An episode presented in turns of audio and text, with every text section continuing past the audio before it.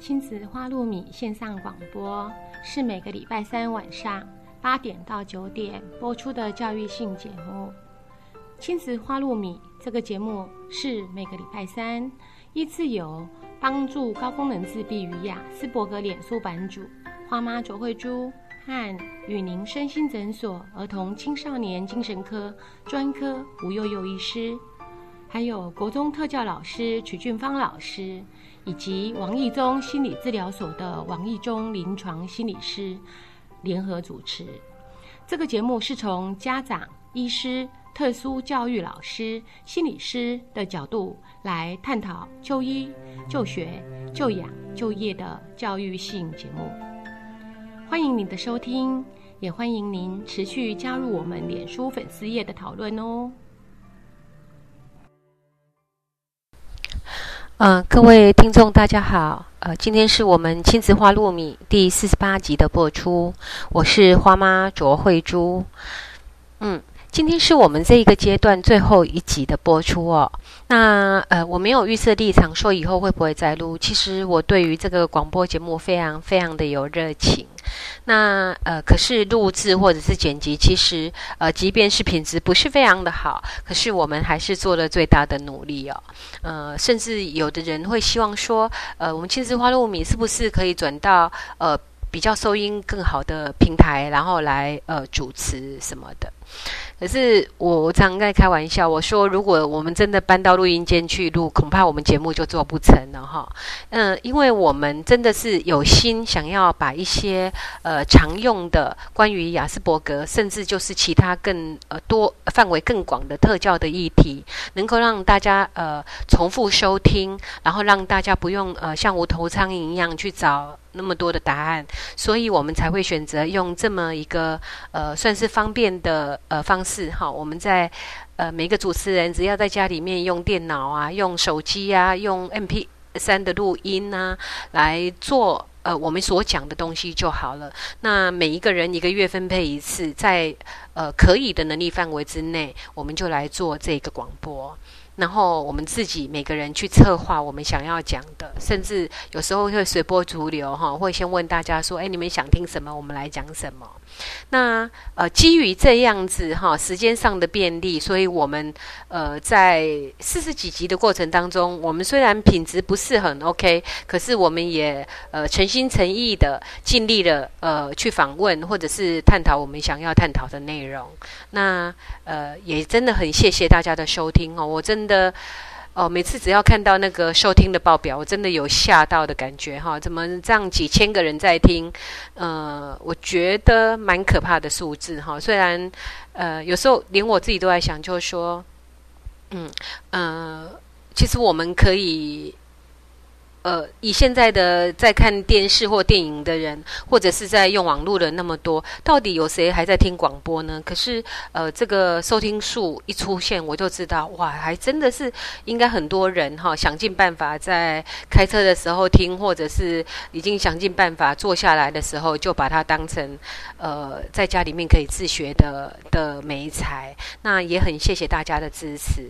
那么，呃，今天这一集的节目当中，呃，我做的。简简单的几个安排，那我们先来听听第一段。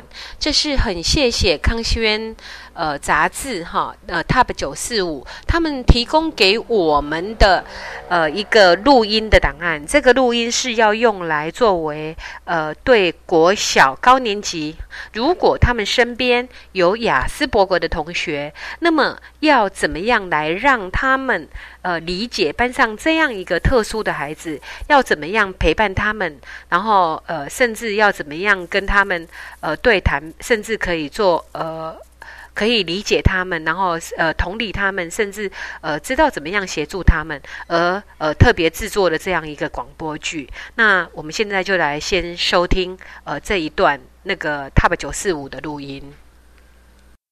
Top 九四五康轩学习杂志进阶版第两百二十期。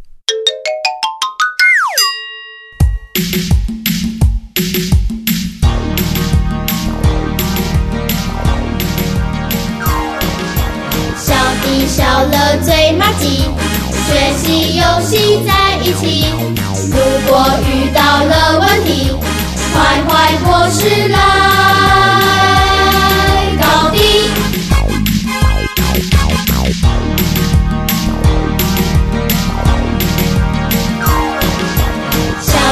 观察最细心，笑乐活泼又朝气，欢迎你来 enjoy，快乐学习真有趣。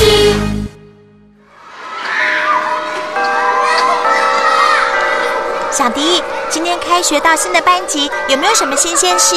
我超幸运的，和好多好朋友还在同一班。你呢？我也觉得我很幸运哎，因为我发现了一个超帅超酷的新同学。不过他真的太酷了，跟他讲话都不看我。我明天一定要突破他的心房。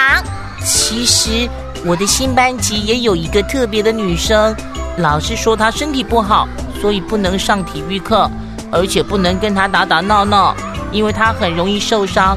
不过她长得很漂亮哦，我一定要跟她成为朋友。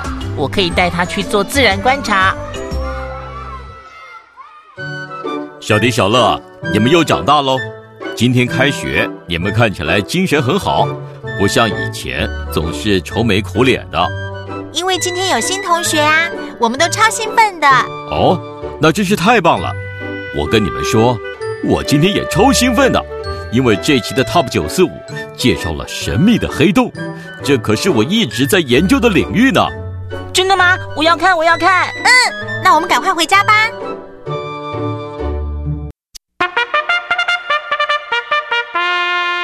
新鲜事，一样不一样。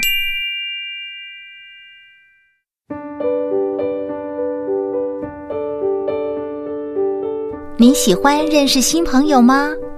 在我们的一生当中，会遇见许许多多的人，每个人的长相不同，个性也不太一样。有些人擅长数学，有些人则对体育特别拿手，有的人个性急躁，有的人生性害羞，有的人百无禁忌，有的人却地雷遍布。而有一些人，他们所拥有的特征与性格比较特殊。那些不一样的地方，有些能借由外表发现，有些则要经过相处后才知道。在面对与自己不一样的朋友时，你会如何与他们相处呢？一起来看看小海的故事。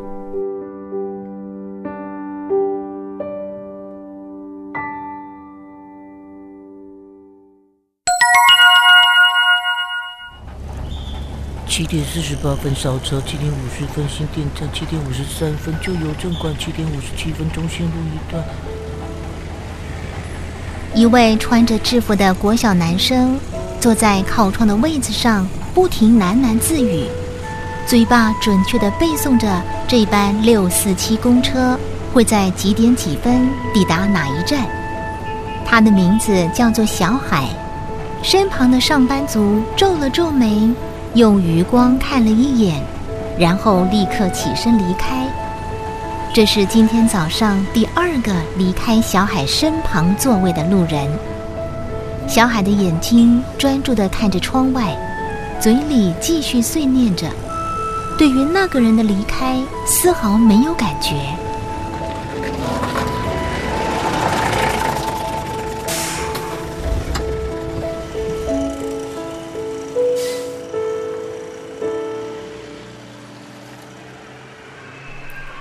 公车准确的在八点十二分的时候抵达校门口。小海看了一下手表，终于停止碎念，背着书包走向教室。小海的步伐有些急促，看起来有些紧张。他的头低低的，没有和任何人对上视线。今天是开学第一天，老师特地站在校门口迎接小海。很快的，老师发现了小海的身影。小海，别忘记，从今天开始就升上五年级了。今天要到新的班级上课，记得要往上一楼到五年三班的教室去上课哦。小海听话的点点头，再重复老师刚刚说过的话：到五年三班的教室去上课，到五年三班的教室去上课，到五年三班的教室去上课。老师特地这么做是有原因的，因为小海最不喜欢的事情之一，就是很习惯的人事物发生了转变。往上一楼到新的教室、新的课桌椅、新的位子、新的同学，这些事情听起来似乎只是小事一件，但是对他来说，就犹如晴天霹雳，会让他不知所措，身体僵硬，甚至恐惧。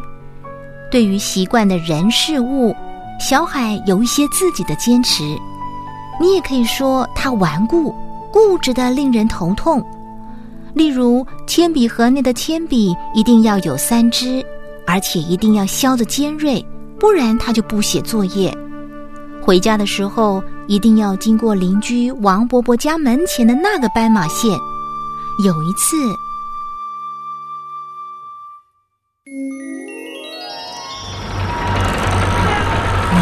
走了，这条路不能走了，我怎么办？我怎么回家？我没办法回家。逃走！逃走！安静！突如其来的改变让小海不知所措，电钻所发出的声音让他的身体僵硬，无法思考。站在路口，用手捂住耳朵的小海。直到邻居王伯伯的发现，才拯救了他。哎，小海，你怎么在这里？别怕，我送你回家。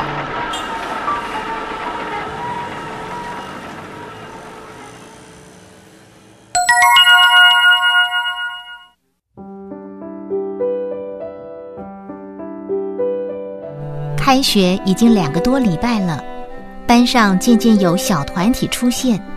可是小海却连一个好妈吉都没有。像小海这样的个体，班上还有两三个，其中一个就是外表壮壮的，看起来有些凶神恶煞的胖虎。他喜欢和别人开玩笑，但那些玩笑常常让人觉得不那么好笑。那小海为什么会交不到好朋友呢？其实小海也很想要交朋友。他总是默默听着别人的谈话内容，试图加入他们，但得到的却都是无声的回应。小香，为什么美美没有来上体育课？哦，他那个来了。哪个？就是那个。那个是哪个？完全听不懂小香话中有话的小海。惹恼了小香，小香什么也不想说，红着脸跑走了。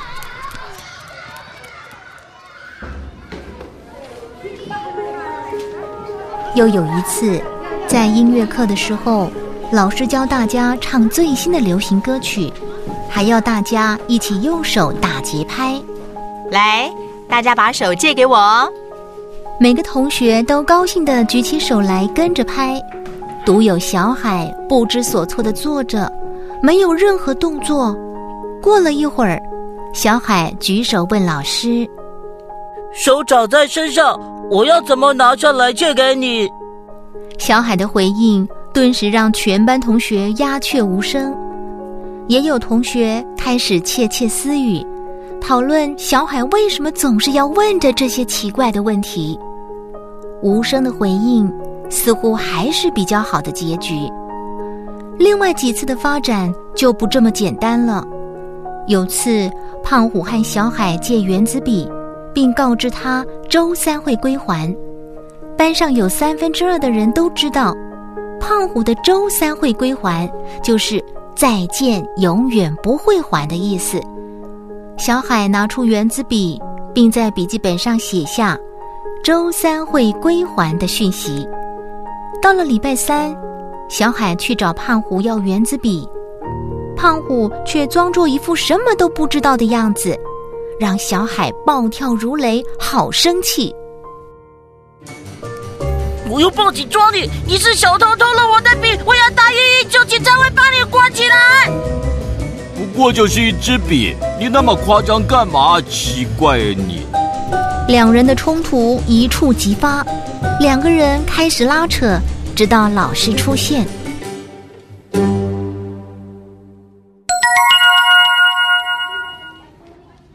只是一支圆珠笔有必要这么夸张吗？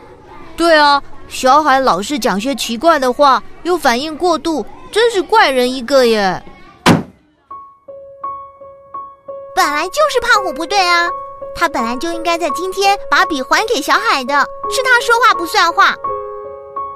听见同学的耳语，小香忍不住拍桌回嘴，而这件意外也在小香向老师偷偷报告后落幕。这一天，小香也在老师这边听到了一些关于小海的秘密。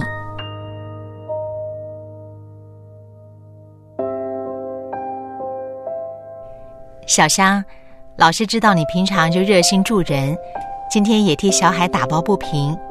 其实，小海有一点特别，有些地方比较转不过弯，但是只要你帮助他，老师相信他一定能与同学相处得更好。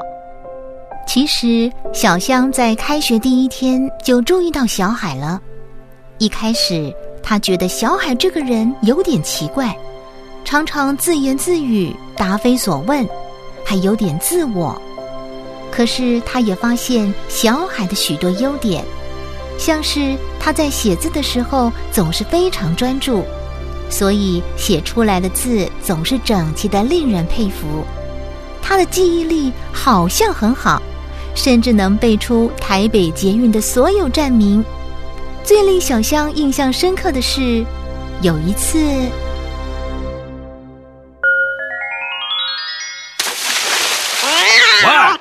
你干嘛拿水泼猫啊？你看它吓的！地上有好多蚂蚁，蚂蚁爬到猫咪身上，猫咪身上好痒，蚂蚁怕水，蚂蚁怕水。刚好从旁边经过的小香这才明白，原来小海泼水是为了要救猫咪，而不是想欺负猫咪。就如同胖虎的圆子笔事件一样，小香知道小海是因为胖虎不守信用而生气。但是大家却认为小海是暴力分子，小香不希望小海一直被大家误会，她决定暗自当起小天使。如果小海遇到麻烦事，她就要出面替他主持正义。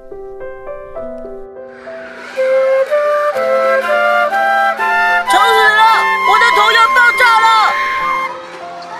小海。你刚刚那样说话会让他们感觉不好哦，所以你可以客气一点跟他们说，太大声会让你不舒服，让他们去别的地方吹哦。哦。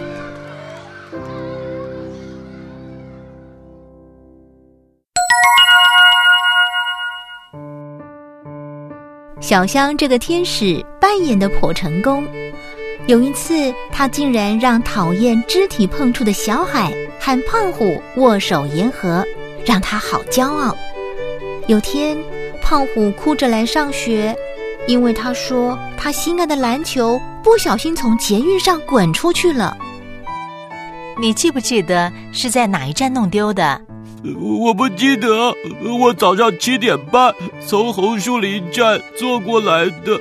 上车不到二十分钟，篮球就不见了。这时候，小海突然站起来，把红树林后十站的捷运站名一一念出来：竹围、关渡、忠义、复兴岗，每站距离二到三分钟。老师听了之后，马上明白，立刻打电话到各站询问。终于在中义站问到了胖虎的篮球，被完好的收在询问处呢。胖虎听了很高兴，但是想到是小海帮的忙，让他有点拉不下脸来说声谢谢。不然你们就握手言和吧，让一切尽在不言中。而且小海，你和胖虎握手，他会感觉很好哦。小海终于伸出手。轻轻的拍了一下。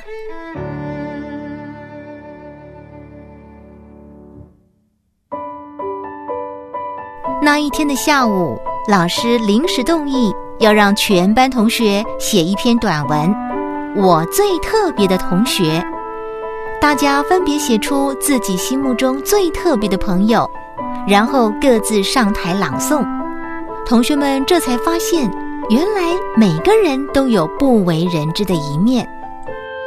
胖虎很喜欢和我开玩笑，虽然有时候我会被他弄得有点生气，但是我伤心难过的时候，他总是会逗得我哈哈大笑。就连我说他胖，他也不生气哦。小海虽然不太说话，但是观察十分犀利，还能准确的记下老师交代的每件事情，让记性不好的我十分崇拜。那天下午，大家都从别人口中听到了不一样的自己。也从别人的口中重新认识了每位同学。最令人意外的，就是有五位同学都以小海为题，写下了对他描述的短文。因为篮球事件，让小海一夕之间成为了许多同学的偶像。原本那些会让旁人觉得奇怪的特点，也都转变成了另类的酷优点。老师带着微笑。很开心，大家能发现小海的不一样。你有没有发现，在班上的同学没有一个人是一样的？这样的不一样，让每一天的校园生活变得更有趣。而我们也必须学习和不同的人相处，就如同别人接纳不一样的我们是一样的。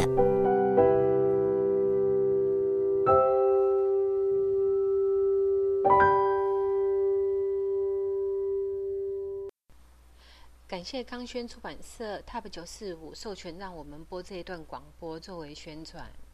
那接下来我想要跟大家讲一下，呃呃，一般我常常接到的询问哦，他们都在谈到说要不要帮雅斯伯格的孩子贴标签，要不要去申请手册之类的问题。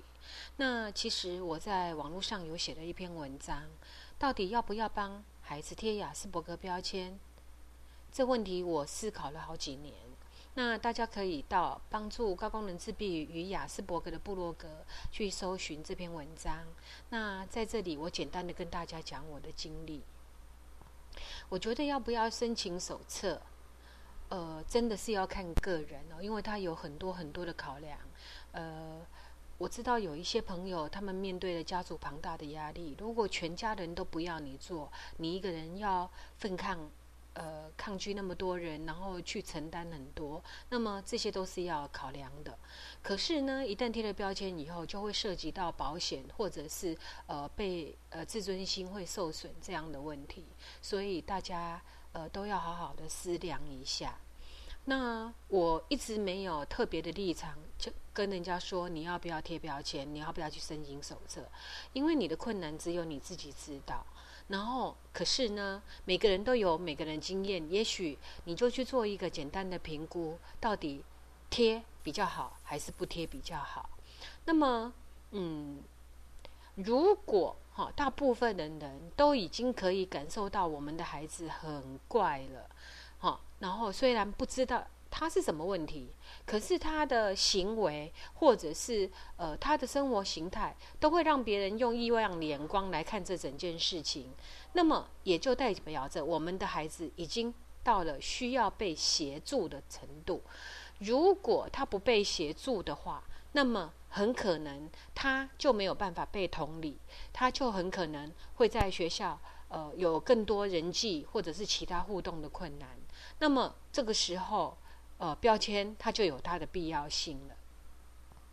呃，我记得我自己的小孩一开始的时候，因为我觉得处理的来，所以他即便是拿到手册了，我还是跟老师讲说，嗯，他很乖，不用跟别不用跟别人讲，不必让别人知道。可是呢，很多人还是知道了，他们不知道他是怎么回事，只知道他很怪很怪，然后知道他会宕机，然后呃。我我想他们一直看到他有一些行为问题要处理，然后呢，所以他们就开始在猜啊，然后那种猜会猜到什么程度去，我们也很难抓，所以一直到最后有人说啊你神经病哦，类似这样子的话，或者就是说你智障哦，这样的话出现出来的时候，已经呃我觉得都不是很理想了哈，所以如果这个时候有一个说法。可以让我们的孩子得到协助，比方说他呃，医生说他有一些地方能力比较弱，需要被协助，呃呃，那么可以很具体的讲这些事实，然后告诉他可以怎么做的状况底下，那么贴一个小小的标签，我觉得还是 OK 的哈。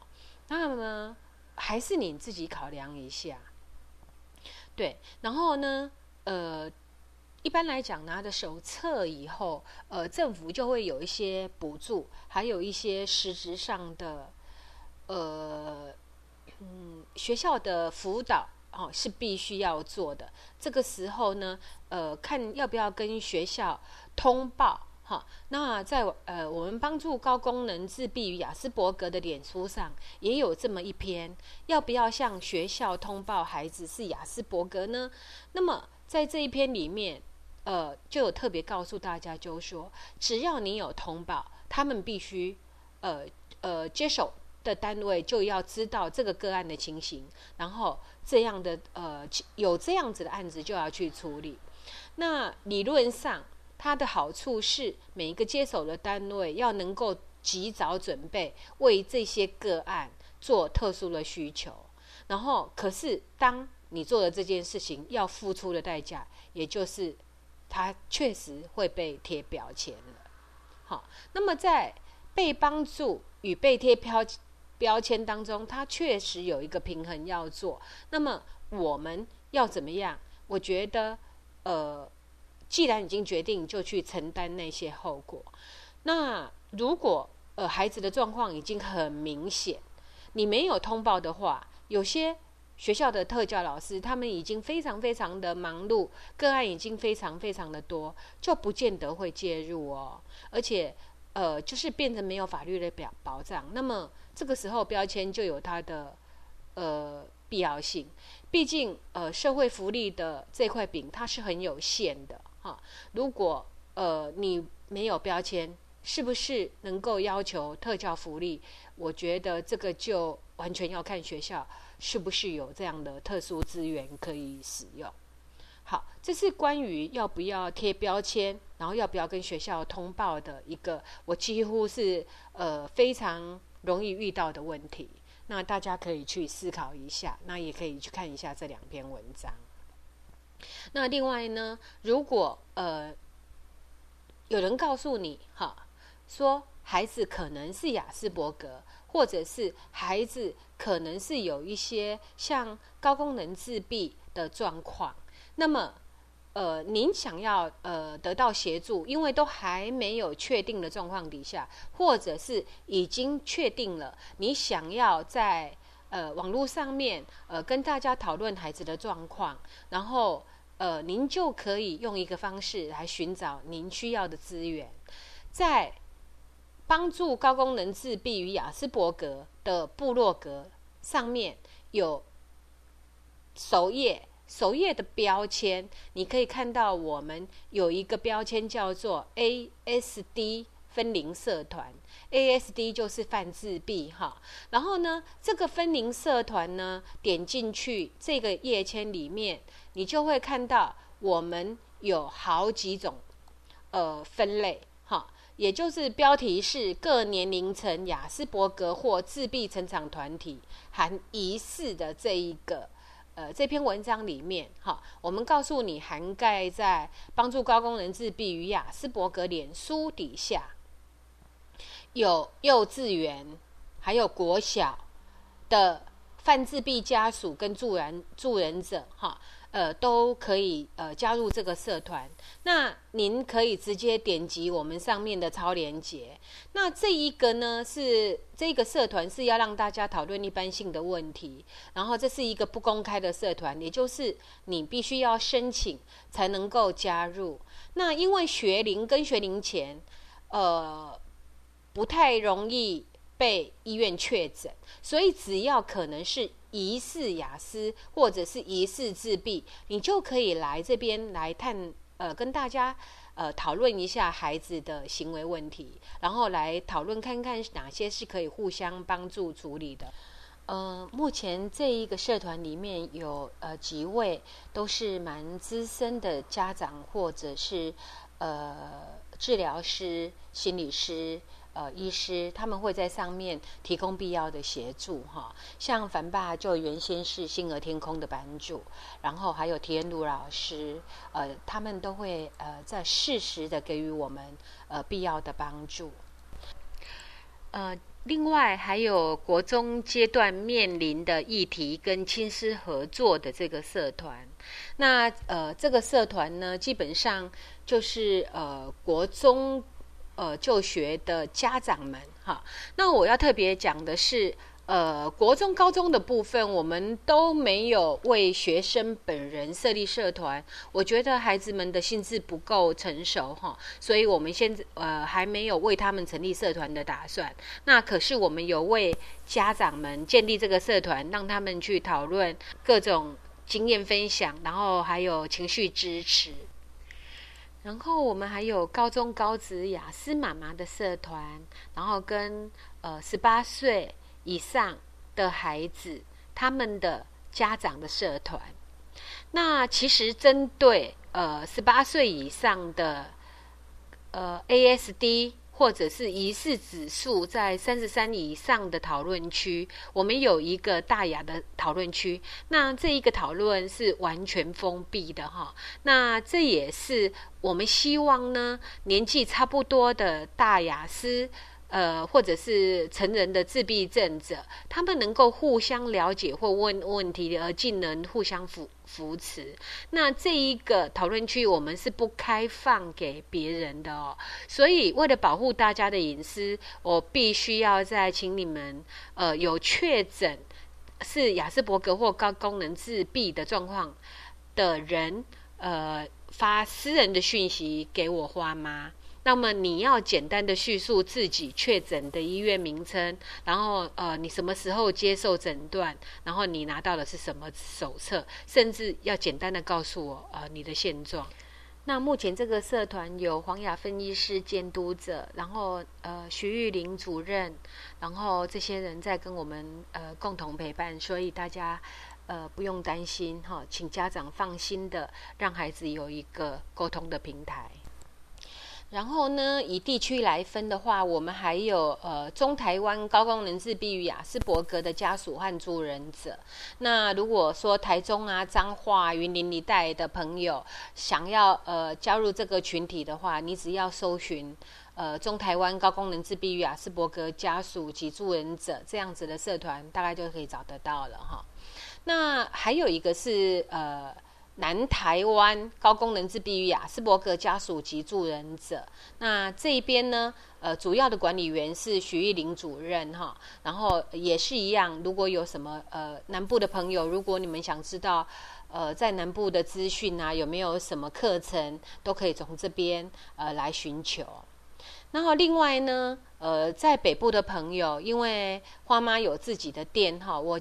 呃，常常都会举办各种定期活动，然后甚至就是说有一些团购的很很特别的自闭症的书籍啊，或 DVD，那呃这些你都可以参考一下这个活动。然后呃这个活动要怎么找呢？在还是一样哈，在帮助高功能自闭雅斯伯格的部落格这边呢，最上面有几个标签，从左边首页亲子花露米广播到。最新活动，你只要点选最新活动进去，你就可以看到我们最新的一些活动讯息的哈。那如果你有兴趣要参加，就可以直接参加。呃，马呃，就说确定要参加的人才去报名参加，让我们可以有比较呃充分的跟确实的准备这样子。那呃，另外呢，我们每个礼拜五晚上。都有实体的聚会，也就是说，如果家长有什么问题想要探索，呃，你觉得呃有一些心情的部分比较混乱的，需要有人支持，那么每个礼拜五晚上，呃，在。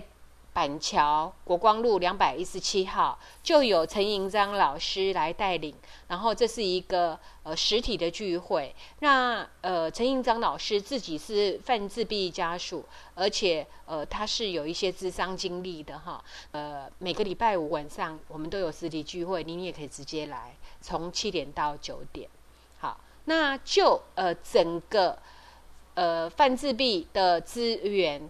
好，其实应该更清楚的说，我们还是偏向高功能自闭与雅斯伯格。那如果是其他自闭症的话，呃，可能呃寻求中华民国自闭症基金会，或者是台北市自闭儿社会福利基金会，或者是各市县市的自闭症基金会，去寻找他们的资源会比较完整。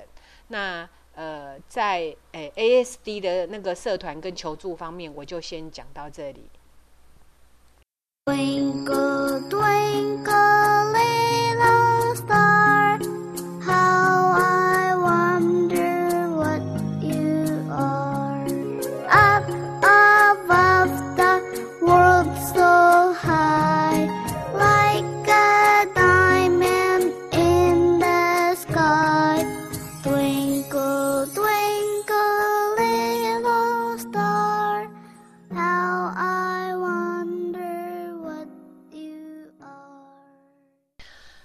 接下来我跟各位伙伴分享，我们呃要推广，好让大家理解呃泛自闭，呃而透过理解泛自闭来协助泛自闭的族群，让他们不会被误解。那呃我们要推广这样子的东西，最好的媒材就是电影哈。所以呢，我们即将在明天，也就是十月十八号开始到十一月，我们有连续六场的讲座跟活动，然后呃，名称叫做“赏析电影与书写人生”。那如果您想要得到这方面的资讯，还是一样，请先。呃，Google 搜寻帮助高功能自闭与雅斯伯格的部落格。那么进来的时候会看到标签哈，那由左到右，左边是首页，然后是亲子花露米广播，然后是最新活动，接下来就是赏析电影与书写人生了。那么看到赏析电影与与书写人生，点进去，然后你就可以看到呃，这里面有活动参加的说明跟报名表。那嗯，在标题底下哈，有一个叫做“泛自闭症高功能自闭与雅斯伯格相关影片全记录”，您点进来，那么就可以看到里面有数十部关于泛自闭的电影。好，那每一部电影呢，点进去你都还可以看到详细的说明哈。那这样的说明其实是为了呃方便呃不方呃可能没有办法亲自到场来听我们解说电影的朋友们，然后呃我们会用这个东西，比方说你们可以推荐给学校说呃哪个部分哈，先给学生看是还不错的。那举例来说呢，在呃。第一排有一个星星的孩子，由自闭亚斯伯格天才自述的传记电影。那么你点进去，你就可以看到，呃，我们有一整篇的介绍。那这一篇介绍呢，除了有这部片的得奖记录啊、大纲啊，或者是天宝葛兰丁他的一些特别的状态哈，我们都会在上面解释。那呃，这样子的记录大部分是倾向于呃让别人去了解自闭症，而不是电影拍的怎么样，呃，有一些什么特殊效果这样子的叙述哈。所以呃，这个内容是比较呃适合犯自闭家属来做推广使用。那也欢迎大家把这些连接给别人哈，让他们能够更了解，嗯，哪一部是很好的片。那比方说像星星的孩子，我我常常会讲，如果你的时间很有限啊，要别人可能呃，他们只想要粗浅的了解什么是犯自闭，那么星星的孩子是一部很好的开始。好，然后呢，另外还有呃，比方说呃，第二排的。我的星星儿这部纪录片，你点进去，你就会发现我有写这部片绝对不是一开始，呃，想要了了解自闭症就可以看的哈。因为如果这样子的话，看的人可能会看得不飒飒这样子。因为这部片必须要有一些基础，你才能够知道说为什么会有一些呃辩论呐，为什么生产过程。有的人说生产过程会造成自闭症，有人说疫苗会造成自闭症，又有人说呃食物会造成自闭症。那有人说自闭症是一种症状，也有人说它是一种大脑怎么样怎么样。你可以听到各种哈论述，还有各种可能。那这样的一部电影，我就会觉得是要给呃要呃深切的进入呃了解犯自闭的家属，或者是老师，或者是专业人员观看的一部片。那所以我会建议你们呃去调整一下那个要看呃的内容跟年龄层。那举例来说，我另外常呃很爱推荐的一部也是呃遥远星球的孩子哈。为什么呢？因为这一部的取得非常的容易，你只要在网络上面搜寻遥远星球的孩子，就可以进入。那个雅虎奇摩的网站看到完全免费的线上影片。那遥远星球的孩子总共有四集，哈，那这四集里面呢，呃，第一部是由三个人来介绍那个。呃，这三个人比较特别哈，就是说，呃，有呃非常会弹钢琴的庄天月，还有很会画画的刘俊宇，还有一位蛮会表达、说话很流利，现在也有工作的廖维玉，也就是小玉。那他由这三个很不一样的呃呃犯自闭症者来。说明哈，每个自闭症都是不一样的，然后他们呃做的非常好的解释哈。那我觉得这部纪录片非常适合用来推广给一般人看，除了它可以免费取得之外，这部片得了非常多的大奖，因为他们有非常好的导演，然后呃。真人真事嘛，哈，因为是纪录片，然后呢，还有很棒的旁白。那我自己偏爱这部片的原因，是因为我觉得他用很简单的方式，甚至是卡通的叙述，来让我们了解为什么犯自闭症、高功能雅斯伯格的部分，他们。那么不容易学习我们所谓地球上的语言，而因为他们要学习我们的语言很困难，所以由我们来帮助他是一件很呃相对是比较简单的事情。那我非常喜欢他们这样的解说，所以呃我推荐的这部片哈。那呃第一部就是我刚刚讲的三个人的呃等于说介绍哈，然后呢。第二部是我是蔡杰，那我是蔡杰这一部，我们可以看到一个呃中重度自闭的父亲，对于产生家里有自闭症的孩子，他呃以一个家长的呃外行人，然后去做到治疗师、特教老师、社工专家们都觉得。非常了不起的一个学习状态。那呃，蔡杰爸现在还持续的在写部落格，大家可以去看一下这样子。然后第三部是吹泡泡哈，这一部呃里面介绍的是呃大雅思，也就是呃当初新加坡的陈义雄，他很特别，他是极端的少数能够很清楚的叙述自己的症。呃，自闭症的状态的一个人，那因为他可以表达的那么清楚，以至于我们可以从他的表达当中，呃，去更确认哈大雅思的呃思考，然后呃，甚至去了解可以可以怎么样。呃，帮助他们。然后，呃，在这部片里面，嗯，可能会看到非常多熟悉的，呃，正在大学里面哈协助的一些特教的老师啊，或者是呃呃同学们哈。然后，呃，就有一些很熟熟悉的人出现。那第四部《自闭症之谜》，呃，它其实是呃整个整节呃。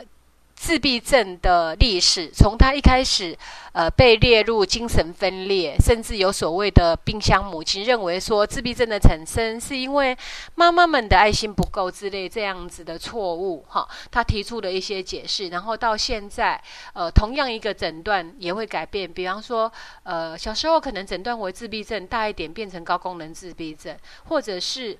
呃，各种的改变，他都有提出一些呃呃，为什么会这样子的那种说法。那呃，以这四部来讲，如果时间有限，我还是会先推呃，让嗯外界哈先了解自闭症的，我会推荐这第四部的《自闭症之谜》，因为它里面用很可爱的动画展现了说，呃，为什么呃。我们会常常讲到一个说法，就是，呃，你认识了一个自闭症，也只是认识其中一个而已。你不能说你了解了自闭症，因为每一个自闭症都是非常不一样的。那么，呃，这是我会非常推荐的一部哈。那另外呢，以那个。呃，成人雅思来说，有几部片在网络上面才有办法看到哈，像《亚当不好当》，呃，也其实它的英文名字就是亚当而已。那这是在叙述成人雅思伯格的爱情与就业，然后还有一部是，呃。我和托马斯，哈，这一部是在讲低口语自闭，然后还有因为呃这这个甚至是这只狗，然后让托马斯能够有办法讲话，然后呢还有莫扎特与金，哈，呃这个在中国大陆叫做爱与我爱。与我同行，然后这一部片是他也是在探索雅斯伯格的爱情婚姻。那比较有趣的是，这是一个真实故事，而且他们是一对雅斯伯格夫妻。那我还有一部是马背上的男孩，哈。那这几部呢，呃，其实在台湾都没有发行。那所以我在里面做介绍的时候，你可能不容易找。不过，呃呃，你可能可以用你的方式去做任何一种取得。那其他的部分，因为你可以在部落格里面看到，我就不太呃不再多介绍了其中的内容。哦，对了，我特别再讲一个东西，有一部叫做《一刀未剪的童年》哈。那这一呃这一部片本身跟雅斯伯格是没有关系的，可是我在看这一部片的时候，我自己非常喜欢，因为它很有趣，呃。因为一刀未剪的童年的作者，哈，他呃有在他的呃书籍跟电影里头叙述了他非常悲惨，哈，而且无法想象的童年。也就是说，这个作者呢，呃，他叫欧格斯坦，呃，博罗斯，哈，然后呢，他回忆他在九岁到十七岁的时候，他的爸爸是一个会酗酒的大学教授。然后他的妈妈呢是个诗人，可是是一个不得意又有躁郁症的女诗人。然后这个妈妈甚至弃养了呃这一个作者，然后把他丢给一个有问题的精神科医师来。呃的家庭里面给他们教养，那这一家人真的都很奇怪，他们会把镇静剂拿来胡乱吃，甚至会玩电疗哈，然后电疗头部之类这样子的东西，甚至那个精神科医师还跟这个作者说，你必须要用自杀来逃避上学，然后都是非常非常诡异的状态，然后这一个。电影它是在讲一个苦难中呃成长的孩子，那这个孩子很幸运的，他追寻到自我，后来变成一个很有名的作家哈。然后呃，因为他成名了之后呢，他就跟他的哥哥讲说：“哥哥，我发现你的经历非常的有趣，你也可以把它记录下来。”这个哥哥呢，就真的写了。他自己的记录，这本书就非常的有名，叫做《看我的眼睛》。那《看我的眼睛》这本书里面，我们可以找到非常多的同理的资料，因为呃，这个弟弟呢，罗比森他在叙述自己不懂他跟外界的人的思考的部分，他叙述的非常非常的清楚。哈，他是我觉得我读过，我个人读过同理心。的一些说法里面最浅显易懂的一本书哈，比方说呢，他在讲到那个感同身受的部分，他就有讲到说，有一次啊，他妈妈的朋友，然后去讲到有一个人的儿子在铁轨上玩，结果那个人呢被火车撞死了。然后听到这一段话以后，这个哥哥呢他就笑了，然后呢，其他的大人看到这一个人。他笑了，就很紧张，说他可能有反社会行为，然后就带他去看治疗师，去处理他的问题。然后事隔很多年以后，这个呃哥哥呢，他才呃知道怎么回事，他才知道说，原来呃。他自己微笑的原因是很高兴我没有事情，我并没有死掉，而且很高兴我的爸爸妈妈还有我的弟弟都没有死掉。他很高兴的是，死的不是他家里的人。而且呢，他认为那一个在铁轨上玩的孩子一定是一个笨小孩，他竟然会跑到铁轨上去玩耍，这就是他当时候笑的原因。可是他后来年纪大了以后，也就学会呃，不能够在那样子的场合里面去去笑这么一件事情，也就是他学会了我们所谓的社会化。然后这个作者呢，他有叙述到他自己。跟亲近的家人还有好朋友，他真的就会产生同理心。他所谓的同理心是身体上的反应，他会焦虑，会想吐，然后脖子肌肉会紧缩。哎，有这样的感觉，对他来讲才是真正的同同理心。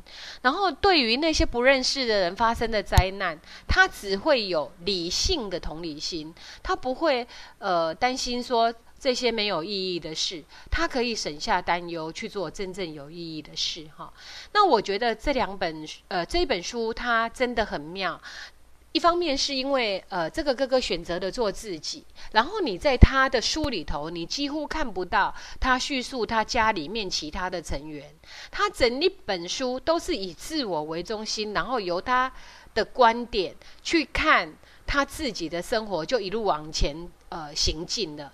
可是，当我们在读呃一刀未剪的童年的弟弟的叙述的时候，你会一再的去看到他的母亲，然后去怨对他的父亲，然后还有这个呃奇怪的精神科的呃医师对这整个家庭。产生的影响，那一旦做这样的比对，我们就可以很清楚的去看到一些呃雅斯雅斯伯格的特质，然后甚至从旁去协助他们。这本书对我个人的帮助很大哈，我也会期待呃这本书会对呃大家有帮助。然后，呃，这里面还有几部我也特别写的，就是说，呃，它是疑似雅思的部分哈。那只要是涉及到疑似，我就会跟大家讲电影里面，呃，是怎么去提到这些东西的。那我会很希望，呃，大家呃把这些很棒的影片去呃介绍给你们的朋友，或者是需要了解的对象。好，来补充一下哈，像刚刚讲到的赏析电影与书写人生，如果呃你有兴趣参加呃这一次的实体的报名，那么你可以在帮助高功能自闭与雅斯伯格的部落格上面的标签找赏析电影与书写人生，那么你点进来就可以看到完整的活动说明。那呃如果那个字太小，你就记得。按那个向上箭头就可以呃打开来展开看到整个的活动哈。那呃简单的说，以第一场来讲，呃我前面会跟大家介绍几部电影，然后呃这部这些电影适合谁看，然后里面大概有哪些是提到呃怎么样的症状，然后这部片可它的呃宣导的部分可以呃让别人得到什么。那这一次在第一场十月十八号早上九点半到十二点半的时间，还有一位特别来宾，也就是吴悠悠医师，会为我们讲呃自闭症的诊断。那么第二场呃十月二十三号礼拜二。当天我要谈的是高功能自闭症与雅斯伯格的电影导读。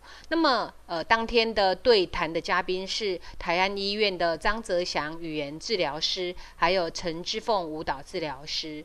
那么第三场呢是十月三十一号，呃，这这一天呢是呃王义忠临床心理师，他会为我们谈呃呃犯自闭的自我成长。那么第四场。好，是我，呃，来谈疑似高功能自闭或疑似雅斯伯格这样子的电影啊。然后这一天的对谈嘉宾目前是云妈，也就是《一闪一闪亮晶晶》里面的主要人物廖芳珍女士。那另外一位就是那个刘凡伟妈妈，好，就陈洁慧女士。那这几位母亲呢，因为都呃做了非常不一样的。呃，教育跟选择，所以我我请他们来分享，呃，自己呃在当母亲的角色的时候是怎么样去协助孩子的。